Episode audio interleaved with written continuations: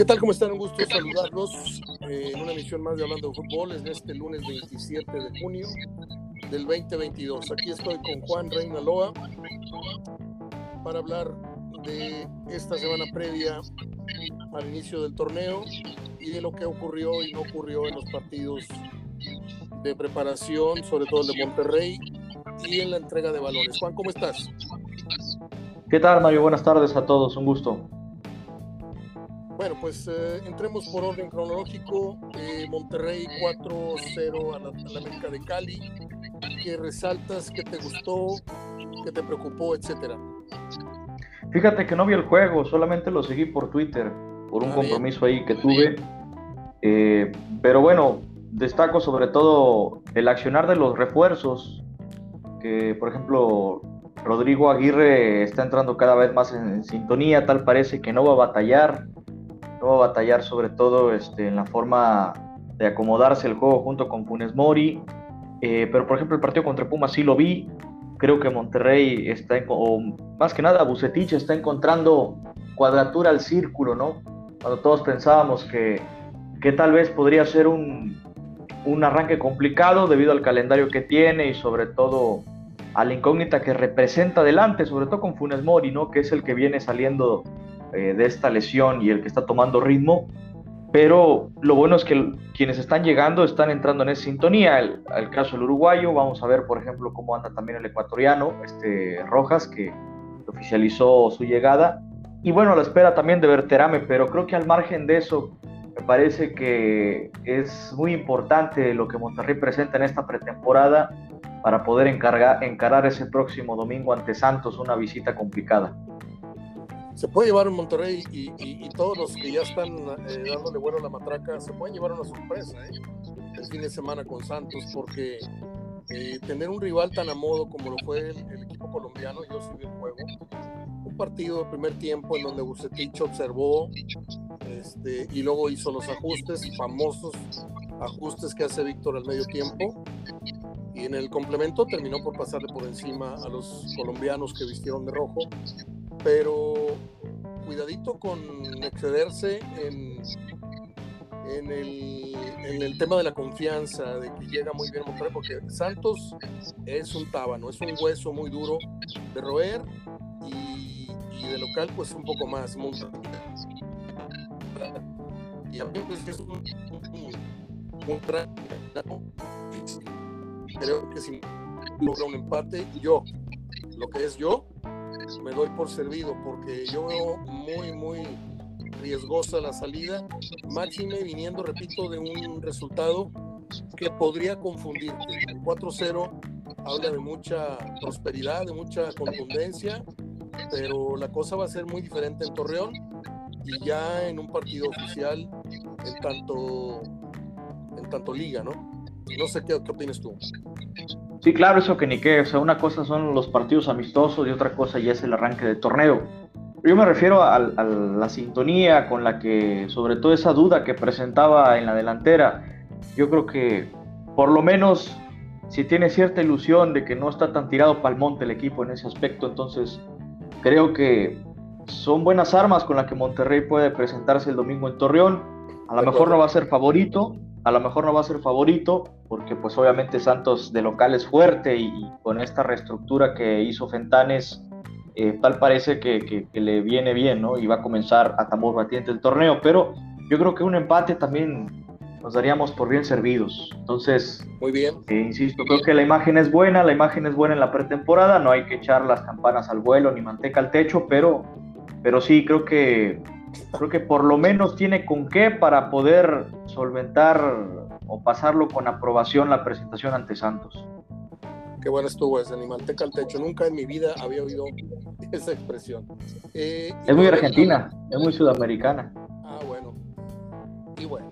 Eh, habrá que esperar todavía un tiempo. Comentaba con Belgrame que eh, la verdadera sintonía o el verdadero tono de Monterrey, alto, mediano, no sé, lo va a encontrar Víctor mucho más adelante, ya cuando estén, como he venido siguiendo, continuando con este término, eh, ecualizando al equipo, cuando Joao esté en condiciones de un 8, de un Berterame en un 8, un Funes Mori que regrese por lo menos a un 8.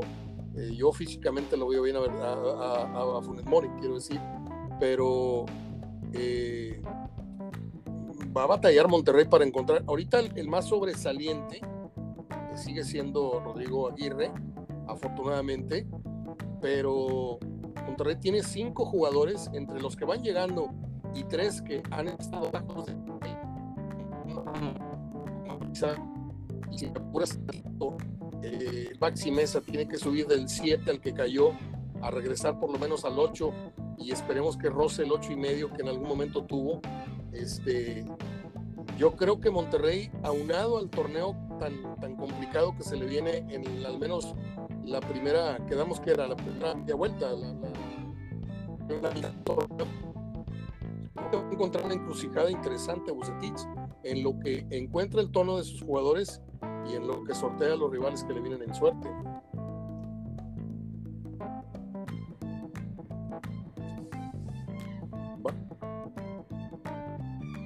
Estamos conectados con Juan, pero no lo escucho. Así ha estado la constante el día de hoy en el tema de los enlaces. Estoy esperando a que se vuelva a enchufar, como dice el Piojo Herrera. ¿Si me escuchas, Juan? Sí, sí te escucho. Adelante, adelante. Te decía que la competencia es lo más importante. Yo creo que hace mucho que no se ve un Monterrey competitivo eh, eh, de manera interna, ¿no? Entonces se lo van a poner difícil. A medida de que se vayan incorporando los otros eh, refuerzos, el, ecuatoriano y, en el caso de Berterame, ahí va a tener que prescindir de uno, porque pues ya cinco no cabe, ¿no? Si quieres contar con Maximiliano Mesa, y ahora también él es el que la va a tener un tanto difícil, porque bueno, ya te decía la vez anterior, son cinco cartas las que presenta Monterrey adelante. Hablamos de Rojas, Berterame, eh, Aguirre, Funes Mori y desde luego eh, Maximiliano Mesa. Entonces va a tener que prescindir de uno para poder jugar con, con, cuatro adelante, con dos delanteros y dos extremos volantes. Entonces eh, ahí, o, bien prescindir de un 9, ¿no? Para que, para que pueda ahí acomodar a Berterame. El comodín va a ser Berterame, me queda claro. O sea, no porque no porque el tipo lo vayan a usar de reserva, sino porque el que va, a llegar al final, creo que eh, Víctor le va, le va a encontrar como de ese lado, si funciona como volante, como una especie, que le ponga la competencia a este Maxi Mesa, pues va a ser el delantero 9 que acompaña a Funes Mori, o en una de esas, como platicábamos la vez anterior, no estaría mal que los pusiera a competir y que, y que Funes pudiera por ahí este, perder la titularidad en caso de que Berterame y Aguirre anden bien. Pero me queda claro que Berterame va a ser el, que va, va, a tener la última palabra y desde luego con el aval del entrenador. A mí me encantaría, y no tengo nada contra Funes Mori, que no es de mi gusto futbolístico. Le reconozco todo lo que ha hecho y reconozco más lo que no ha hecho también. Este, pero me encantaría que en un momento dado este, lo que pasa es que hay mucha presión. La verdad, Monterrey no puede permitirle a su técnico, creo, es un poco eh, temerario, un poco arriesgado. Y creo que Monterrey no le puede permitir a su técnico cortarle la cabeza a un 9 que, que va con, con, vías mundialistas, que va con camino al mundial. Pero ¿qué, tal si Funes Mori, ¿qué tal si Funes Mori no responde los primeros 3, 4 partidos y Bucetich decide, como bien dices, jugársela con Rodrigo Aguirre y con Berterame y ánimas que, que se destapen con, con, una buena dupla. Pero los intereses son muy fuertes, muy, muy fuertes. Y pues eh, debe de haber un compromiso de apoyar desde el club a Funes Mori para que de esa manera el Tata pueda tener una justificante para llevarlo al Mundial y de ahí todos ganamos. Porque la gente no sabe, pero hay mucha lana en juego, mucha lana en juego. En fin, eh, antes de entrar con las preguntas de cajón, Juan, que son tus ocho clavados en la clasificación general eh, para este torneo, cuáles son tus ocho gallos, cuál es tu final, cuál es tu campeón de goleo, etcétera. Luego te las digo completas las preguntas. Eh, te quiero preguntar el semblante con el que llega Tigres a la primera semana de, la liga, eh, con este tema de Quiñones, con el tema de Soteldo, que también trasciende que anduvo ahí de, antro. No me gusta meterme mucho en la vida privada de los jugadores, pero lo hago nada más así de, refilón. Yo no sé si se tomó cinco, se tomó una, o era limonada, o era una Coca-Cola, o era un, un, Pato Lucas, no sé qué estaría, estaría tomando en el antro. Lo cierto es que estas notas, desgraciadamente, llaman mucho la atención, porque yo te voy a decir algo, y para que la gente me conozca un poco, yo tuve una vida nocturna muy, muy intensa, ¿sí? Yo fui un que trabajó en centros nocturnos y que llegaba ahí a 10 y que salía a la mañana, ¿sí? Y no me tomaba una gota de alcohol. Andaba ahí, subía, bajaba, atendía gente, estaba en las relaciones públicas de una discoteca, de un salón de salsa y de un salón de trova. Y me tocó atender artistas, como ya lo he dicho, presentarlos, llevarlos, traerlos al hotel. Y andar en la noche fue, es una vida fabulosa, siempre y cuando no revuelvas la diversión con algunas cosas que son peligrosas, como el alcohol, pero con gente, etcétera, etcétera. Por eso cuando a mí me, me, me el tema de, de, así imágenes fijas de, de un jugador en medio de una, de una, discoteca con un trago en la mano, pues yo no podría asegurar ni que está alcoholizado, como se trascienden estas, estas noticias amarillistas sobre Soteldo, que, que sí, a su vez da, da mucha tela de, de, qué cortar porque ya trae cola que le pisen en ese sentido, pero no me gusta meter mucho el tema, pero incluyo el, el tema Soteldo y ya se une a este, el, desde que cuando no es una cosa, es una cosa indisciplinaria, cuando no es una bronca al final de un partido y en los empujones. O sea, total que Tigres no ha, no ha sabido armonizar en lo que en el papel es, no lo ha sabido reflejar en la cancha. Un equipo eh, totalmente autónomo en, conciencia de fútbol, eh, no arrebatado, pero todo esto creo que es consecuencia de su entrenador. Tú, bueno, creo que todo esto finalmente viene y rebota la personalidad del Piojo en que pues no termina por ser un equipo totalmente serio, formal, eh, responsable. Se le han salido del Huacal dos o tres jugadores y yo por eso te pregunto cómo llega Tigres al inicio. ¿Tú crees que se subsane esta, esta situación con Quiñones? ¿Crees que haya consecuencia? ¿Crees que Quiñones, Quiñones juegue a disgusto la temporada o crees que el coraje lo haga jugar mejor? ¿Qué piensas?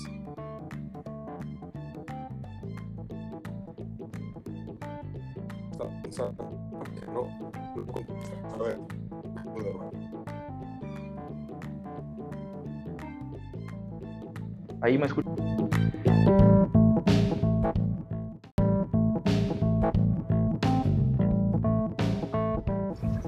Bueno, vámonos a la antigüita, Juan, porque se está cortando mucho la, la comunicación en el sistema que pretendíamos establecer. Lo mismo me pasó con la entrevista con Verdirame. Bueno, no sé si escuchaste todo el rollo que te tiré. Eh, ¿Tú crees que eh, Quiñones o no Quiñones o cómo empieza a tirar la, la, campaña? Pues primero el tema de Quiñones, yo veo que si se queda el jugador se va a quedar a regañadientes y yo no lo veo sacando el coraje y demostrando. Yo creo que para empezar no lo, no lo va a poner Miguel Herrera todavía. Creo que va a ser también un castigo para él. Y, yo siento que el jugador pues está forzando su salida, ¿no? Inconscientemente. No que él se quiera ir, porque bueno, el principal reclamo es que quiere un aumento salarial. En el caso del equipo en general, acabas de mencionar algo muy clave. Creo que con Miguel Herrera se ha vuelto un equipo más relajado, de puertas hacia afuera. O sea, por ejemplo, eh, lo que describes de la, de la vida personal, la vida nocturna, que es muy válido completamente. E inclusive también las fotos que comparten los jugadores con estos festivales, como el, que subió Guiñago, o, creo que fue Tobán, con este, el Machaca.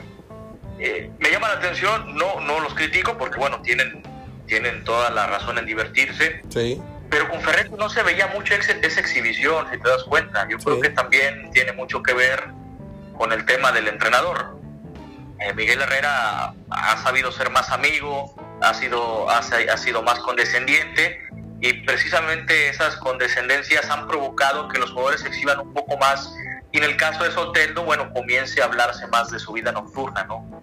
era un problema que aparentemente con el Tuca ya se había solucionado porque si te das cuenta, el jugador que no se comportaba lo, lo terminaban relegando o, desapareció en el siguiente torneo, como Daniliño, que en su momento él inclusive llegó a tener pues, problemas muy fuertes legales y bueno, propició que, que saliera del equipo que Tigres lo mandara prestado para que ya no, eh, o, bueno, quitarse esa carga de encima. Hoy creo que las cosas son diferentes, hoy eh, al menos se perdió un poco más esa línea de respeto o de autoridad que había con la figura del entrenador y bueno, les ha permitido a los jugadores estar con más libertad, ¿no? Más libertad y por ende que haya más exhibición hacia su vida privada y que también abra al, asunto de, cuestionar el desempeño, ¿no? Porque ya cuando hay una línea muy delgada, entonces, eh, volviendo al tema de Tigres, yo creo que el equipo me da cierta incógnita en ese sentido, me da cierta incógnita sobre todo en el aparato defensivo, qué Tigres vamos a ver.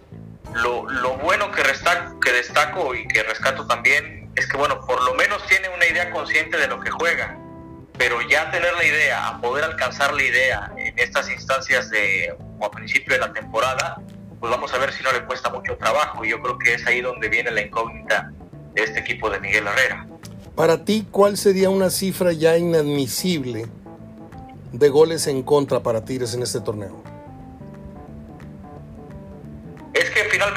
Creo que lo inadmisible queda de, lado si Tigres califica y mete más goles de los que recibe. Así, por ejemplo, reciba 30 y, meta 32, 33 goles.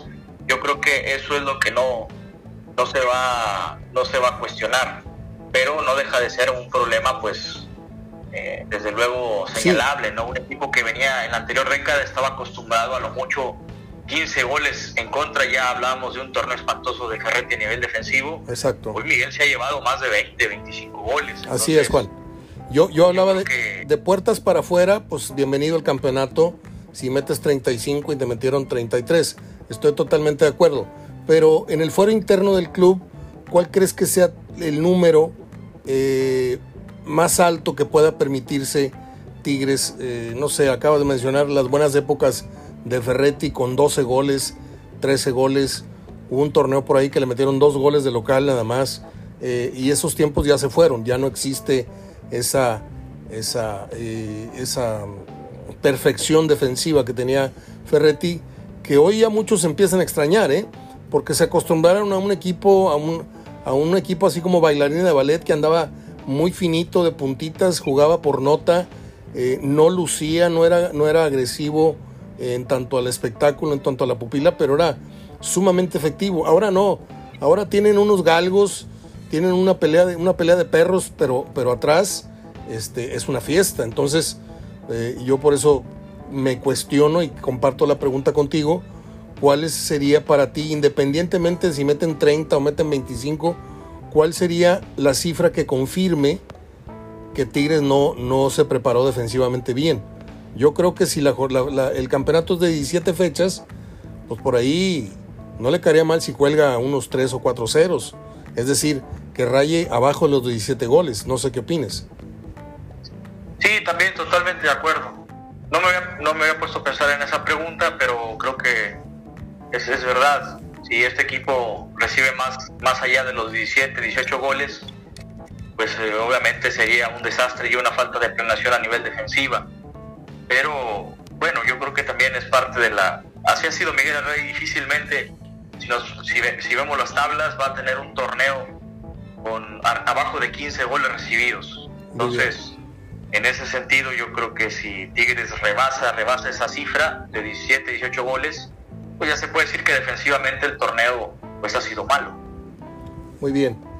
Voy a ir con las eh, preguntas de cajón, como te dije con las que yo suelo arrancar mi campeonato y desde que tengo el gusto de compartir contigo y con otros amigos de, de este programa que ayudan a hacerlo más fuerte en opiniones, también les planteo esta situación. Yo tengo como los ocho, aunque sabemos que califican cuatro directos, yo me sigo quedando con el formato de los ocho que califican a la liguilla, aunque no sean cuatro pero los ocho que entran así, que deberían de entrar por mérito propio, creo que son Tigres, no en este orden, pero son Tigres Rayados Cruz Azul América, Pachuca, Atlas, Toluca y Santos. No sé, tú cuáles veas como tus ocho preferidos para entrar en ese, en ese sentido, los que deberían tener el mérito de calificar directo, ¿cuáles serían? Yo, yo no voy a poner, fíjate, por primera vez en estos torneos desde que he tenido el gusto de colaborar contigo, no voy a poner a los Regios ya como favoritos. Creo que hoy no me dan los suficientes argumentos y mi orden va a ser América, Cruz Azul, Pachuca, el Atlas y luego vamos Monterrey, Tigres, Santos, ya llevo por ahí siete y en el octavo vamos a poner a Pumas. Creo que Pumas, Pumas puede ser la revelación de este torneo. Bueno, yo tampoco los puse como favoritos, yo nomás mencioné ocho para entrar en el pelotón de los primeros ocho. Ahora, ¿cuántos puntos estimas tú para Tigres y para Rayados? Pues ellos en el imaginario de, Víctor y de Miguel es arriba de 30, pero yo creo que si rondan los 28 puntos hay que darnos por bien servidos. Muy bien. Creo que, que no debería de ser, pero... Sí, porque ya nos hemos... Ya nos hemos topado en pared con 34 y que no sé qué, y de repente vemos que faltan dos jornadas y no alcanzan ni los 28, o sea, eh, con apuros los alcanzan. Entonces hay que, tiene razón, hay que irnos con pies de plomo Rayados, insisto, insisto, creo que en lo que Verterame, en lo que Joa Rojas, en lo que Funet Mori, en lo que el otro y en lo que se tardan en levantar, por ahí puede ser que Monterrey no haga un torneo de 36, 38 como el papel lo sugiere y lo casi lo obligaría a hacer ese tipo de, de torneo. Pero creo que sin disculpar a Bucetich, porque aquí no estoy yo para disculparle nada, este, el primer torneo fue porque lo agarró Mocho. Y el segundo torneo es porque está reconstruyendo un equipo. Entonces yo no sé si el esplendor, si el esplendor de este equipo se vea en este torneo. Ojalá y me equivoque, porque va a decir la gente, uh, que la ya un año y todavía no vemos lo mejor de Bucetich. Es que aparte van llegando varios jugadores que son los que van a tratar de, tratar de corregir algo que Monterrey tiene muy serio, que es la anemia de gol adelante. Y ya le pusieron cuñas a, a Funes Mori y vamos a ver si o levanta Funes Mori o terminan echándolo del primer equipo, jugadores como Berterami y Rodrigo eh, Aguirre otra vez. Entonces, eh, Tigres y Rayados estamos en que por ahí 30, 28, 29, 31, una cosa así, ¿no? Sí, no hacen más de 30 para mí. Ojalá me equivoque. Ah, muy bien. Ojalá me equivoque, pero para mí no hacen más de 30. Y yo creo que si acaso uno se va a meter en, directo, no creo que se metan los dos, como el torneo pasado. Perfecto. ¿Y ese uno quién sería? ¿Ves a Tigres con todos sus problemas metiéndose en los primeros cuatro o ves a Monterrey dando la sorpresa en el entendido de que está recién armándose otra vez? Este, bueno, a lo mejor mucha gente no me va a comprar ese término porque ya es, un equipo consolidado que va a, va a incrustar a tres jugadores. Eh, pero ¿tú crees que Monterrey sea ese de los dos equipos regios, ese que se meta o Tigres por ya la, la, inercia que trae de plantel? Pues mira, te diría Tigres por la inercia, pero bueno, no hay que, no hay que descartar el factor Bucetich y la racha que pueda alcanzar Monterrey. Bueno. Pero como bien lo mencionas, hoy entre los dos equipos la principal diferencia es el, el, tiempo de trabajo, ¿no? Y, Víctor que está en un plantel apenas en reconstrucción, hay que darle el beneficio de la duda. Pero bueno, yo creo que cualquiera de los dos, pero vamos a poner a Tigres por el tema de que pues, ya está consolidado, entre comillas, ¿no? Se hablo consolidado en cuanto al trabajo de la idea de juego de Miguel Herrera. Ya la ejecución es diferente, pero creo que creo que en eso sí le lleva buen trecho a, Monterrey. Una pregunta difícil, creo. ¿Es este el último torneo de Miguel Herrera? No, no, no. No creo, fíjate. No creo, yo creo que mínimo, mínimo va, el, el siguiente torneo va a seguir.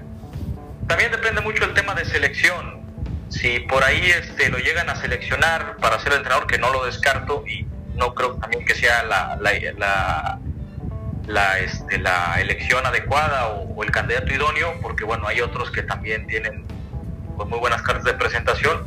Yo creo que le va a dar para estar otro torneo al frente de, de Tigres y la selección la va a venir tomando pues ya este, oficialmente en junio, y pero, haciendo una hipótesis del siguiente año. Pero ojo que ojo, perdón, ojo que Torrado ya nos dejó entrever con dos, tres notas que no ven con malos ojos la continuidad del Tata, ¿eh?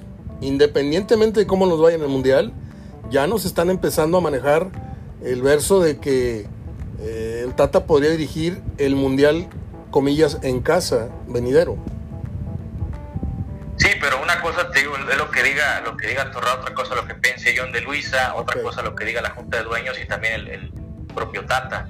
¿Y tú crees que Torrado, tú crees que Torrado haría una aclaración así sin la aprobación de, de, Luisa? Lo que pasa es que también tienen que guardar la diplomacia. Entonces, yo pienso que aunque si el mundial va desastroso, sí le van a cortar la cabeza a Martino. Si el tipo mínimo llega a octavos de final bueno, va a tener por ahí la puerta abierta, pues puede que puede que los demás este, le den el, voto de confianza, pero también hay que ver lo que dice la Junta de Dueños. Entonces, y también, pero yo insisto, con el tema de él, yo creo que él ya se ve cansado y no va, no va a continuar con el puesto aún, aún y llegando a cuartos de final, ahí va a entregar la chamba a Martino. Muy bien. Porque ya también el tipo yo lo veo, lo, veo que ya no, no está a gusto aquí con, la selección, no era lo que esperaba él. Bueno, qué bueno que eh, reafirmas esa, esa, postura, lo has dicho varias veces, lo ves cansado y no lo ves continuando. Este, ¿Qué técnicos sientes tú que están en riesgo? Obviamente estamos hablando de los coleros, pero también podríamos hablar de un, de un cadena en Chivas. No quiero sugerir nombres, pero yo aviento nomás ahí una carta. ¿Cuáles son los técnicos que crees tú porque es una constante en el fútbol mexicano. A veces son cinco, a veces son nueve, a veces tardan varias semanas, a veces truenan las primeras tres, cuatro, pero de que hay cesados, hay cesados. ¿Cuáles son los nombres que tienes tú así de bote pronto en tu cabeza, que sientas que van a entregar el cargo? Este, tiene mucha presión Ambriz, el de Cruz Azul va llegando. Yo no conocí nunca un técnico que ganara un título tan fácil como este señor de Cruz Azul. Primer partido que dirige y ya es campeón de campeones. Bueno, ¿cuáles son los nombres que tú pones en la mesa, Juan?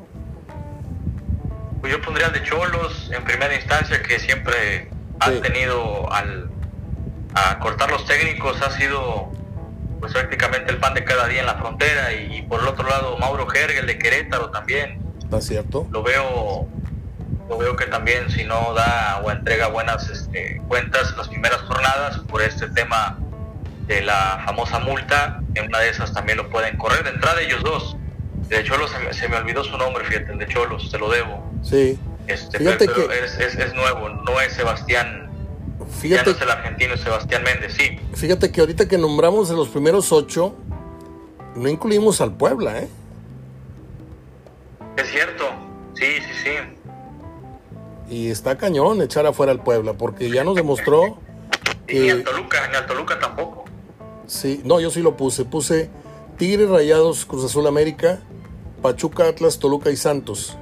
Yo son los ocho que, los ocho que yo puse para calificar, no en ese orden, pero dentro de los primeros ocho.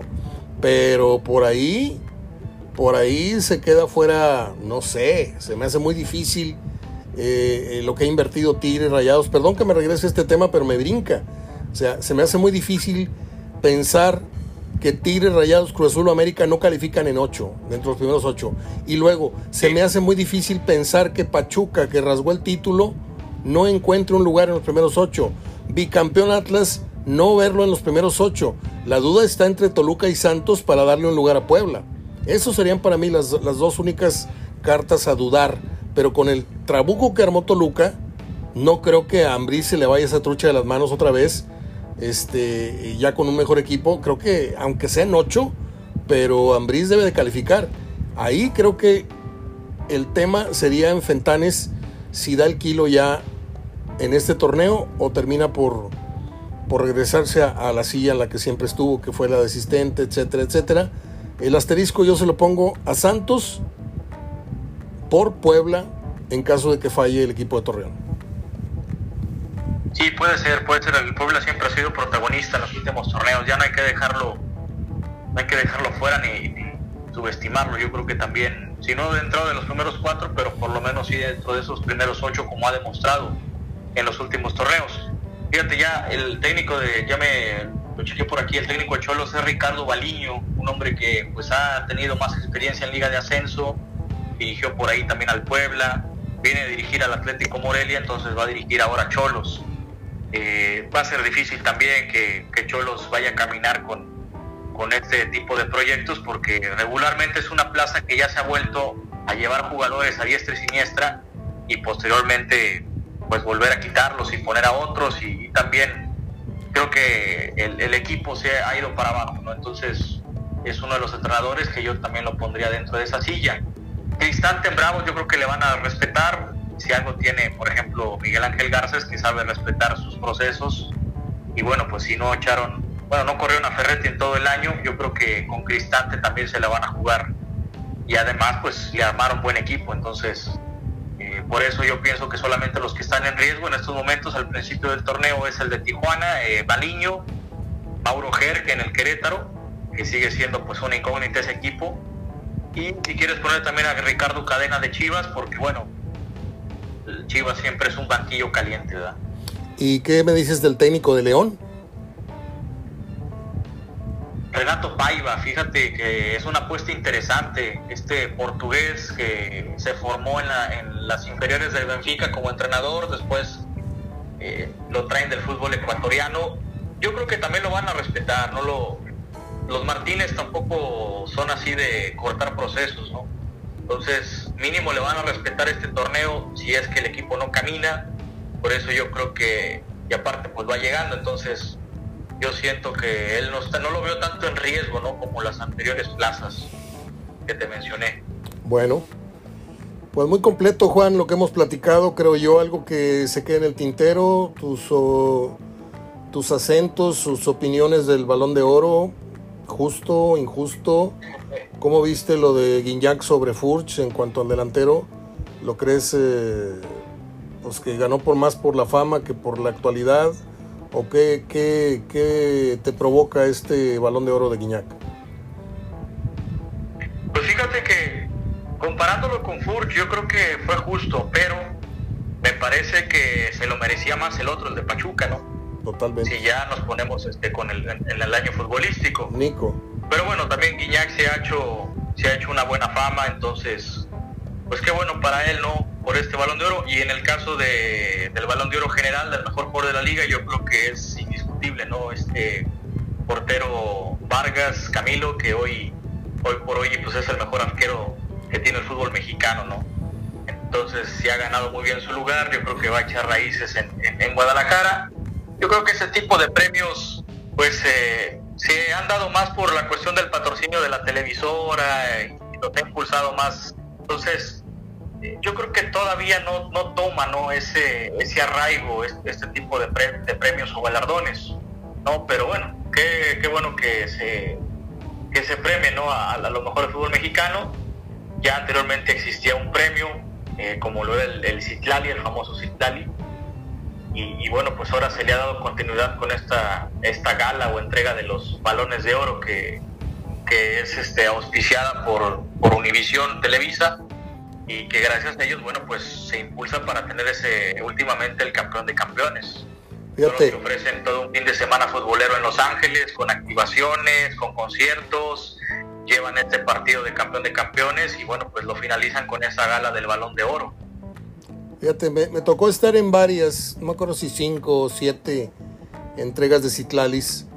Fui a León, fui a, a un hotel en la Ciudad de México y en alguna ocasión, me tocó, bueno, en varias, me tocó estar sentado en la mesa con algunos jugadores amigos, Hermosillo, Saga, etc.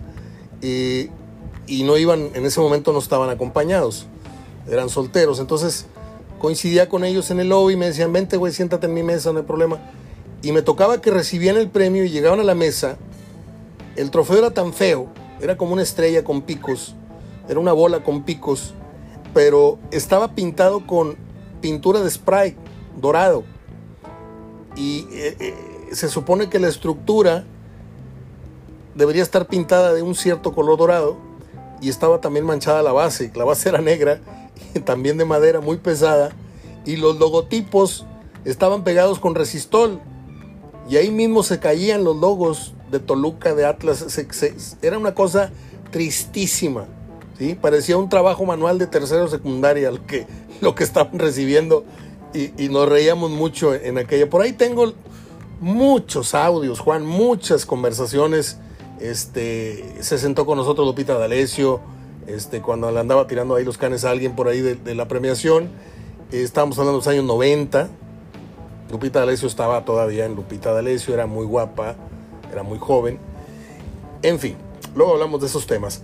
Eh, ¿Algo con lo que quieras concluir, Juan? ¿Algún tema que no haya tocado yo? Mm, Vela renovó con Los Ángeles, este, cumpleaños de Messi, no sé qué, otro tema quieras tú eh, puntualizar antes de irnos. Pues ese tema de Vela, ¿cómo fue la cuestión? Hasta que no anunciaron a Gareth Bale renovó. Yo creo que fue uno de los condicionantes que puso. Entonces, este, que es que, bueno, el tema de Gareth Bale, el tipo va más a jugar golf a Los Ángeles con Vela, con Magic Johnson, con más celebridades ahí que, lo, que puede aportar, aunque tiene calidad. Tiene calidad, pero yo creo que Bale va a jugar el Mundial, el único Mundial, eh, bien merecido por su trayectoria, al menos en la selección de Gales, pero yo creo que ya es un jugador que yo ya veo más retirado, a pesar de que, de que todavía tiene calidad, las lesiones lo han mermado. Pues eh, yo siempre he pensado que un exceso de calidad en los equipos termina por nulificarse a veces en ciertos casos. Eh, Real Madrid ha tenido extraordinarios jugadores, pero hay unos que de repente los ves entre tantos que ya no, no, no sabes distinguir la calidad de uno y de otro, sino que unos se, se, nulifican o se opacan. Yo creo que Bailey fue un gran jugador, es un gran jugador. Este, ayer hubo un debate fuerte en televisión este, al respecto, que si la actualidad, que si no la actualidad. Creo que llegar a la Liga eh, de los Estados Unidos eh, no es ningún flan, pero tampoco es ninguna liga a nivel europeo este, creo que se va a panalear ahí y si se encuentran con Vela este, las, los dos humores, los dos, va a ser una cosa formidable ver esos partidos. ¿eh? Sí, sí, sí, sí, sobre todo porque bueno, son jugadores que difícilmente los vamos a tener aquí en la Liga MX y qué bueno que están pues cerquita, ¿no? Porque ya en el siguiente verano va a ser esta competencia de la League Cup donde imagínate en una de esas que venga Bale, que venga Messi, en dado caso, pues va a ser interesante, ¿no? Va a ser interesante verlos contra equipos de la Liga MX. Muy bien, Juan. Quédate conmigo los últimos dos, tres minutos para decirle a la gente las efemérides del día. Tú sabes cómo se llamaba el grupo. Bueno, no eres muy ducho por, para el tema del cine y la música, pero pues mejor, mejor aún para, para que aprendas un poquito, si es que deseas, ¿Sabías tú que el grupo Queen tuvo un nombre anterior a ese? Este, se llamaba el grupo Smile y cambió en 1970 del grupo Sonrisa al grupo Reina. De Smile cambió, a Queen. Eh, estaban integrados por Brian May, Roger Taylor y Tim Staffel, eh, que posteriormente salió del grupo para darle cabida a Freddie Mercury y John Deacon. Eh, Hoy se recuerda el deceso de uno de los más grandes cómicos. El debate siempre ha estado entre Tintán y Cantinflas, Cantinflas, Tintán. Lo que pasa es que Cantinflas tuvo un, un sesgo internacional con la película La Vuelta al Mundo en 80 días con David Niven, que estuvo al Oscar y todo. pero Tintán fue una cosa también extraordinaria. Cantaba, bailaba, actuaba, este, hizo muchas, muchas cosas. Eh, se le recuerda en aquel memorable papel en el doblaje del libro La Selva, donde le da la voz a Balú, en esa encantadora versión de Lo Más Vital. Busca esa canción y, es una, melodía. Yo se la canté muchos años a mi hija porque era flaquita, tenía el pelo lacio yo le decía Mowgli y ella me decía papaboso, entonces nos la pasábamos cantando eh, Jimena y yo. Eh, falleció en 1973 Germán Valdés Tintán. La anécdota con Tintán me la voy a, a guardar. Ya se cortó la comunicación con Juan. Lo lamento mucho, Juan. Ahí sí me estás escuchando. Me guardo la, anécdota con, con, Tintán. Me, me, tocó verlo, darle la mano. Era yo un niño a los 9, 10 años. Este, luego les voy a contar completa la, la... Perdóname Juan, no sé qué le está pasando a mi teléfono. Se cortó y ahí la dejamos. Um, ¿Quién más cumpleaños este muchacho? Toby Maguire. Este. Saltó a la fama con el papel de Spider-Man. Yo no he visto ninguna película de esas. Discúlpeme, yo no veo películas estas nuevas de los superhéroes eh, por un tema muy, muy, muy personal. Yo me quedo con mis héroes de historieta y mis programas viejos de Batman y de Superman. Todo esto nuevo que pasó, la deformación de los personajes, todo eso no, no va conmigo. Eh, Jack Lemon, vamos a buscar la efemérides de Jack Lemon. Eh, murió un día como hoy, nada más tengo que ver cuándo murió este que fue uno de los grandes actores. Murió en 2001 Jack Lemon. En el 74 obtuvo el Oscar por mejor actor por su interpretación eh, en la película Salvad al Tigre. En el 96 le otorgan el Oso de Oro en el Festival de Berlín eh, por su carrera. Hizo una película No sé si fue en íntegra en México, pero yo recuerdo haber estado, por alguna razón, no me acuerdo si fue un tema de Citlalis, un tema de, ir a ver fútbol un fin de semana, pero yo estaba en México y hay dos o tres periodistas que me conocen eh, por el gusto que tengo de ir, al cine. Este, y, yo iba también mucho al cine a ver a la Cineteca cuando no existía aquí. Iba yo a ver una buena película que estuviera en cartela. Entonces me decían, oye Mario, este, a ti que te gusta el cine, si quieres ir de extra, se va a filmar una película en el estadio del Atlante y yo, ah, chis, de veras, hijo, viene Jack Lemon. ¿Cómo? Pues sí, va a filmar unas escenas a estadio lleno, o van a hacer creer, en la toma se va a filmar una grada, en donde él va a hacer eh, un, llamado con micrófono en mano para saber si saben de su hija que está desaparecida. Se llama Missing la película. Y ahí estuve, yo puedo decir que estuve enfrente de, de Jack Lemon, pero lo tenía como a 150 metros. Este, un gran actor. La mejor película que yo todos los años que recuerdo el nacimiento o el fallecimiento de este gran actor es la película Papá. Se llama Dad. D-A-D. Dad. Es con Ted Danson. Es con este muchacho Hawkey, no me acuerdo cómo se llama.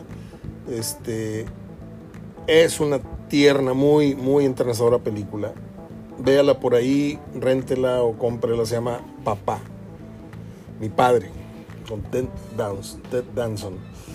Y ya, ya me voy.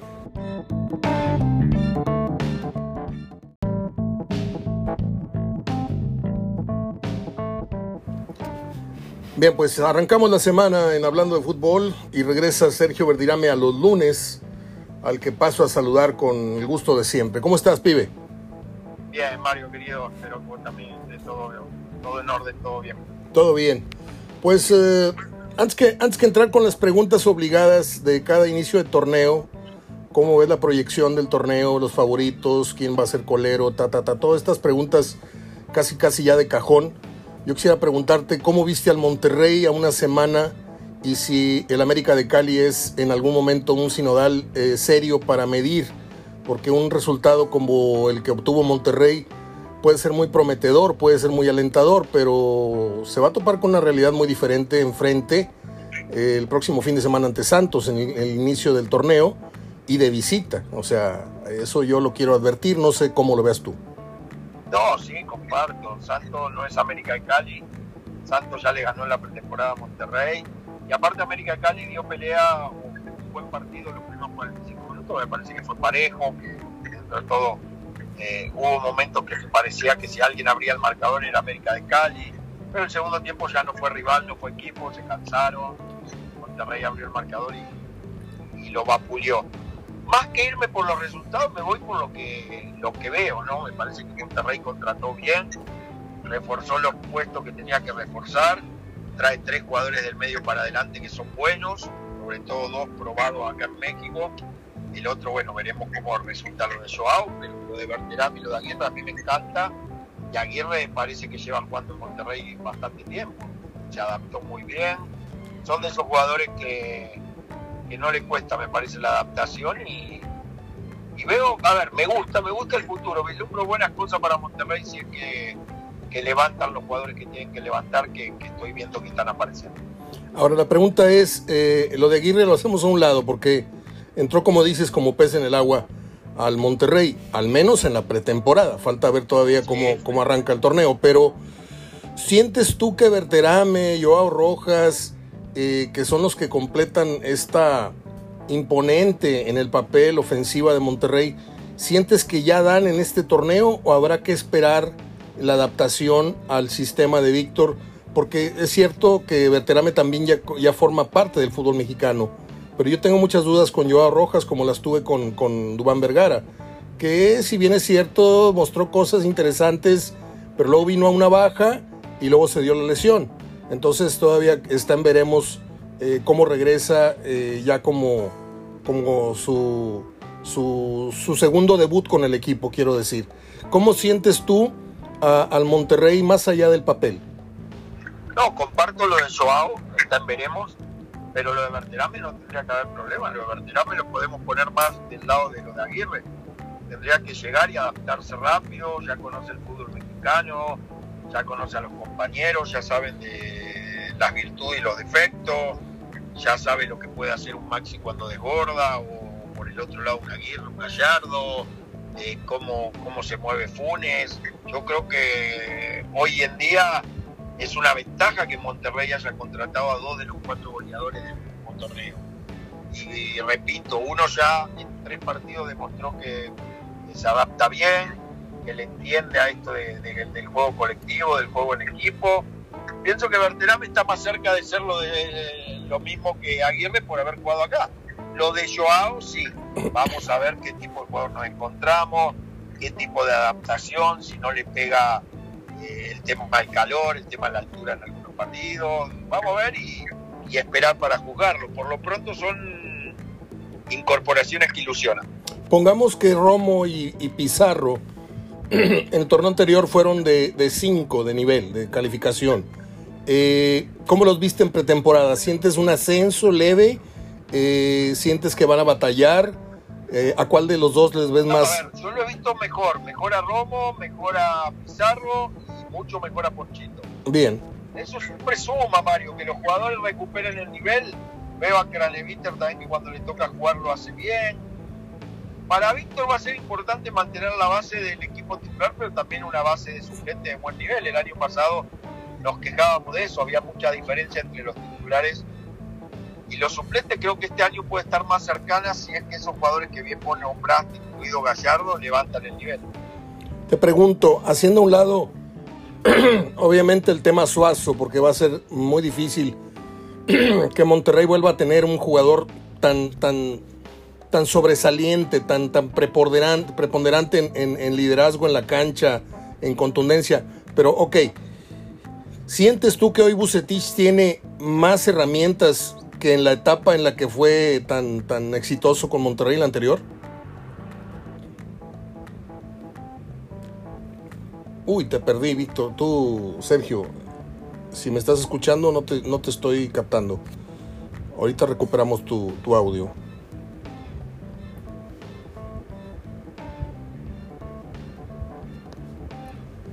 Dame un segundo, porque no te estoy escuchando, Sergio. Ay, ay, ay. Perdimos la llamada. Qué lástima, qué lástima. Aquí estoy ya marcando de nuevo. Aquí estamos ya de nuevo. Sí, Marito, me estaban de Suazo. Sí. Eh, ¿cuál, ¿Cuál plantel sientes tú que tiene más riqueza? ¿El anterior, en donde Víctor ganó muchas cosas, eh, Liga, Conca Champions, o este potencialmente? A ver, si yo me voy a los nombres, y ese ejercicio la semana pasada lo, lo platiqué en una cena que tuve con, gente conocida, gente amiga, me parece que este, riqueza futbolística, y lo dice bien, dejo de lado al monstruo que era Suazo, me parece que este, este tiene, en todas sus líneas tiene jugadores de primerísimo nivel. Estás hablando que tiene el doble de seleccionado que, que, que ese Monterrey campeón, que tiene jugadores eh, que llegan y están en gran nivel como Berterame y Aguirre. Eh, seleccionado mexicano cualquier cantidad, seleccionado chileno, colombiano. No, sin lugar a dudas me voy con este. ¿Sientes tú a Víctor más refinado como entrenador o sientes al mismo Bucetich de hace unos años? No, bueno, lo de Víctor, la evaluación me parece que empieza a partir del domingo con Santos, el primer torneo a él. Eh, no es que no se lo criticó, pero se le dieron oportunidades porque la verdad agarró un equipo ya con mucha problemática, lo hizo jugar por momentos, en algunos partidos bien, en otros no tanto. No, no te sabría decir hoy si lo encuentro mejor o peor a Víctor, si con más ganas o menos ganas. Lógico, más experiencia tiene, pero vamos a ver cómo, cómo puede hacer funcionar a este trabuco que para mí tiene hoy el Club de Fútbol Monterrey. ¿Quién tiene que dar el salto de calidad de los jugadores medianos que tienen mucho más? Eh, voy a excluir al Maxi que parece que regresó, pero Ponchito, Romo y Pizarro, ¿en cuál tienes tú la ficha que va a levantar su nivel? ¿O acaso serán dos o los tres? Bueno, ojalá levanten todos, pero si me preguntas uno, el que hoy más necesita Monterrey, porque aparte es titular, sería Romo. Si Monterrey encuentra al, Romo del primer torneo del Cruz Azul, del Cruz Azul campeón, Monterrey todavía de lo que yo pienso va a ser más candidato. Porque Romo era un tipo que te llegaba al área como otro, como un segundo centro delantero, porque te hacía muy buen trabajo táctico para que Cruz Azul pudiera en esa media cancha ser equilibrado, pero también tener presencia de área, que es lo que le ha faltado a Romo desde que llegó. Me parece que no ha tenido presencia de área, salvo en un gol que le vimos que me hizo recordar al mismo Romo de, Cruz Azul, que no llegando de media cancha y, y rematando de cabeza. ¿Hay alguna posición? Puede parecer absurda la pregunta, pero ¿hay alguna posición que le duela al Monterrey?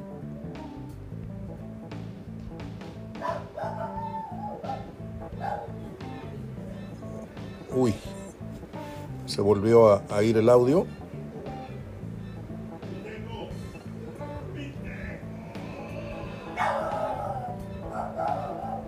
Se cortó de nuevo. Y acá estoy marcándole. A ver. Perdón, amigo. No, no pasa nada. Son cuestiones. algo, está pasando, no sé si es el tuyo, el mío, pero se, deja de escuchar. Sí. Ah, mm, te pregunto de nuevo. No, no, esa la terminamos. La terminamos bien. Te pregunto, eh, pareciera absurda la pregunta, pero ¿le duele alguna posición al Monterrey? Eh, ¿Sientes tú que hay alguna debilidad en alguna, alguna línea? Qué buena pregunta. Yo creo que no yo creo que todas las posiciones están cubiertas y a mí me pueden decir el interior derecho, pero no, está Romo y en su dado caso puede cambiar la manera de jugar, puede tirar al mismo mes ahí en esa posición, puede jugar con Craneviter y, Celso en una doble contención, puede jugar Ponchito con Celso. Yo creo que no. Arquero portero tiene, defensa en cada una de sus líneas tiene. Creo que no, que no le duele nada. Bueno, Voy ahora a pasar con las preguntas que no serán una novedad para ti. Eh, sin importar el orden, o si me quieres decir los primeros cuatro de tu orden que tendría la liga, ¿cuáles serían tus ocho a calificar eh, de manera como era anteriormente, de manera directa? ¿Cuáles serían el 1, 2, 3, 4, 5, 6, 7 y 8 para ti? Yo te digo los míos, a ver si, si en algo estoy contigo. Yo creo que, repito, no voy a decir el orden. En los no, yo tampoco, el orden ahora. Tigres Rayados, Cruz Azul, América. Pachuca, Atlas, Toluca y Santos, tal vez. Sí, a ver, muy parecido a lo mío. Eh, Monterrey Tigres, América, Cruz Azul, Pachuca, Toluca, Atlas. Sí, Santos puede ser el otro podemos dejar en el octavo alguna sorpresa que se meta, puede ser Chiva en vez de Santos, pero por ahí va, no creo, no veo, no sé Juárez ahora que se está conformando un poco mejor con el cambio de entrenador, pero no, no, no, no veo a alguien que, que pueda competir. De esos ocho seguramente seis o siete estarán. No tengo duda entre los ocho primeros. Y yo te pregunto, ¿cuál sientes tú? Puede ser, puede ser que no estén estos ocho, pero ¿cuál sientes tú que puede ser la sorpresa del torneo?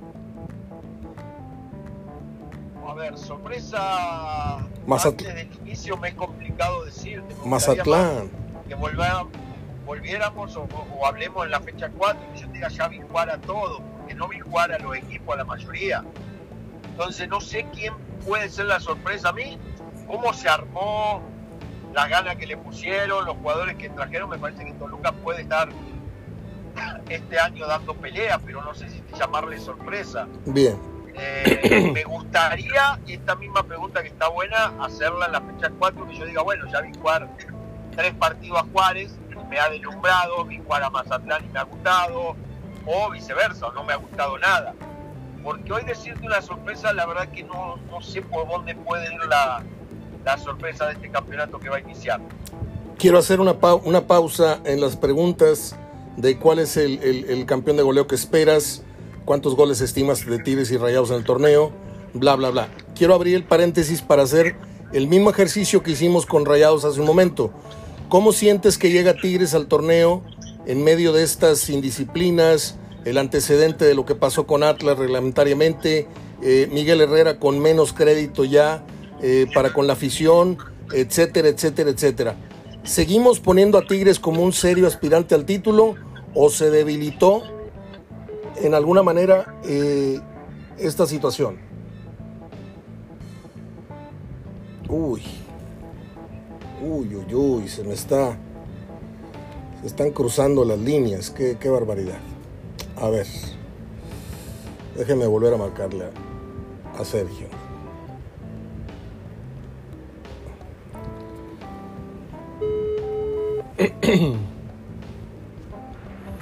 Marito. No sé qué pasa. A ver, ahí va. Eh, el, mismo ejercicio con... ahí, creo que es algo que te está fallando porque acabo de hablar con mi hermano antes del programa como media hora y no tuve ningún problema. Sí, a lo mejor soy yo. Eh, Tigres, ¿cómo lo ves a, una semana del inicio? A ver, Mario, yo a Tigres lo tengo que seguir poniendo dentro de los candidatos, pero sí, mucho más débil que el año pasado, lo veo un problemado, lo veo que tiene que solucionar temas internos, lo de Quiñones me parece muy grave lo que pasó. Si no solucionan lo del quizá el delantero más desequilibrante, bueno, dejo de lado a Quiñá, obvio. Eh, me parece que sería un tema grave para el equipo de Miguel Herrera. No me gustó la salida de Dueña a última hora. Eh, está lesionado el Chaca. Me parece que sí, lo veo más débil que el año pasado, sí, pero no le puedo quitar la etiqueta que tiene que estar dentro de los cuatro primeros. ¿Y Herrera qué tanto crédito le.? O sea, este, yo siento que este torneo, si Herrera no pisa final, ya empezó a, ver, se le empezará a ver no con tan buenos ojos ya, después de tres torneos de no entregar por lo menos una, una final. No, seguramente Miguel estará en el ojo del huracán desde la fecha 1, va a ser observado, va a ser eh, juzgado y, esperemos que, que Tigre empiece a dar resultados luego, luego, porque no sé qué tanta paciencia le va a tener la gente. ¿Cuántos puntos digo, estamos en la misma. Tigres y Rayados tienen que pisar de menos los 30 puntos, pero ¿cuántos puntos le, calculas tú ah, o, tú como un cuerpo técnico estarías ya en este momento, a lo mejor no públicamente expresándolo, pero ¿cuántos puntos eh, estaría consiguiendo Monterrey? Yo no me voy a ir exactamente a los puntos, Mario, porque sería, hice el análisis partido tras partido, pero para mí los dos tienen que rondar los 30 puntos para arriba. Y lo digo abiertamente, van a decir, uh, pero ¿qué quieren? No, a ver, si no puede ganar 10 partidos de 17 en esta liga, donde hay 7, 8 equipos muy mediocres, porque es la realidad, Monterrey Tigres, yo no lo vengo diciendo de hace años, Mario. Yo no puedo conseguir un Monterrey Tigres no ganando de local contra Mazatlán, no ganando contra Tijuana, no ganando contra eh, San Luis no ganándole. Hay muchos partidos que son totalmente ganables. Sí. Eh, a eso me refiero cuando hago el análisis arriba de 30 puntos. Vamos a dejarlo en 30, 30 y más. 30 puntos. Pero a los dos equipos le pondría tacha si no llegan a ese puntaje. Muy bien. ¿Dónde te gusta que caiga el campeón de goleo de este torneo? Uf. Eh, me encantaría que caiga en uno de los equipos acá de la ciudad porque hay tres jugadores en Monterrey que tienen gol y en el lado de Tigre sabemos que está Guiñá. Entonces, en uno de esos me encantaría, la verdad te lo digo, que, que recaiga acá. Creo que son los equipos que más diferencia también tienen que marcar a lo largo del torneo.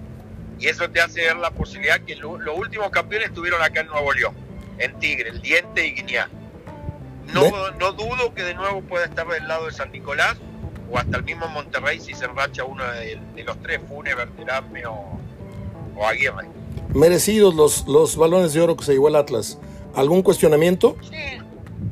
No, no, creo que el equipo que fue campeón en los dos torneos, que con poco hizo mucho, eh, creo que, que, logró o le dieron su, su merecido reconocimiento. Sabemos que los balones de oro, como antes se llamaba Citlali, es muy complicado. A mí me tocó estar y no ganarlo, pero ojo, ni siquiera me quejo. Si vos vas a competir contra un campeón del torneo, y más en este caso Atlas, campeón de los dos torneos, es, muy complicado quitarle esos premios a los jugadores de Atlas o el cuerpo técnico. ¿Vos ganaste un, un Citlali, un balón de oro? No, estuve en la terna al mejor jugador del campeonato cuando estaba en Morelia eh, con Tita y Romano lo ganó Tita, pero Tita había sido campeón con el León de A eso me refiero, que es complicado ganarlo.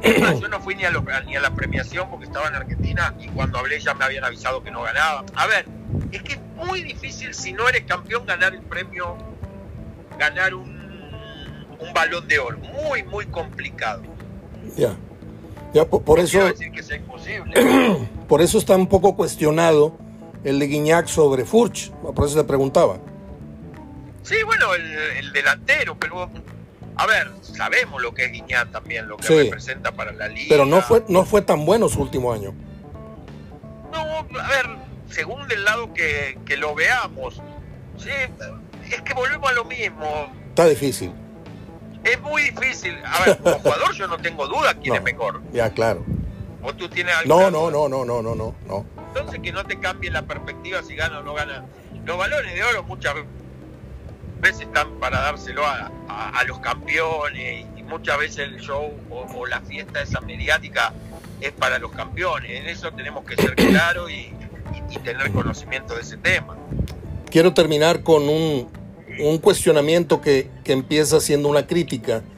No sé si viste la imagen de este partido pasado de Monterrey en donde hay un barrista parado al filo de la tribuna y, y, al vacío. Está, o sea, ¿no sientes tú que Monterrey consintió demasiado a estos muchachos y al grado de, ponerlos en bandeja de plata en, una situación de mucho peligro? Es decir, seguramente les van a llamar la atención, esto no se va a volver a repetir. Ah, no, no, seguramente se va a corregir, Mario. Sí, no, lo que se vio no fue lo, lo adecuado ni muy bueno pero yo creo que eso se va a corregir para el siguiente partido y seguramente se le llamará la atención o no se dejará o se pondrá algo porque sí fue de mucho riesgo lo que por lo menos lo que se vio ahí en la televisión yo no vi al no pero es para es para que se te paren los pelos de punta o sea imagínate tú como padre de familia estar viendo a tu hijo en el periódico o en una red social y, decirle oye a eso te mando al fútbol cabrón o sea no no me jodas o sea obvio obvio obvio que, que no es lo adecuado y, y, y se tienen que evitar las tragedias y las tragedias están para evitarse antes pase y, sinceramente Monterrey tomará para la fecha 1 veremos un cambio ahí. Bueno, termino. ¿Tu calificación para el nuevo uniforme de Monterrey? 8. ¿Y el de Tigres? Igual, no, normal, le digo, ninguno de los dos me, sorprendió o me, hizo ver algo mucho más lindo, por lo menos para mí. Bueno, yo tengo años que no, que no me seduce un, un nuevo diseño, o sea, eh, de los últimos días me ha gustado uno de los dos equipos. Creo que el de Tigres es muy monótono. Eh, siempre va a ser amarillo con vivos azules o viceversa. Pero el de Monterrey juegan mucho con el color del azul, juegan mucho con la dimensión, el grosor de, la raya, en fin. cuestión de, patrocinadores y, el permiso que tú le des al, patrocinador de que juegue con, con ese diseño, ¿no? Pero bueno, ese ya es mercadotecnia. Pibe, te mando un abrazo. Gracias por regresar a los lunes y estamos hablando a ver qué trajo la primera jornada la próxima semana. Va a estar muy interesante saber qué, qué nos trajo la primera jornada. ah, espérame, espérame. Te voy a marcar el viernes cinco minutos porque ahorita ya agoté mi tiempo contigo. Lo tengo claro. Pero te, te marco el viernes para los pronósticos. Dale, perfecto. Abrazo. Abrazo. hermano. Chao. Es Sergio Ariel Verdirame, que hoy nos acompañó de nuevo, como inició siendo esta relación los lunes aquí en Hablando de Fútbol. Han de disculpar, pero no es culpa mía. El teléfono cortó varias veces la comunicación, pero eso no, no nos detuvo. Creo que hemos logrado una buena charla y adelante con lo que sigue.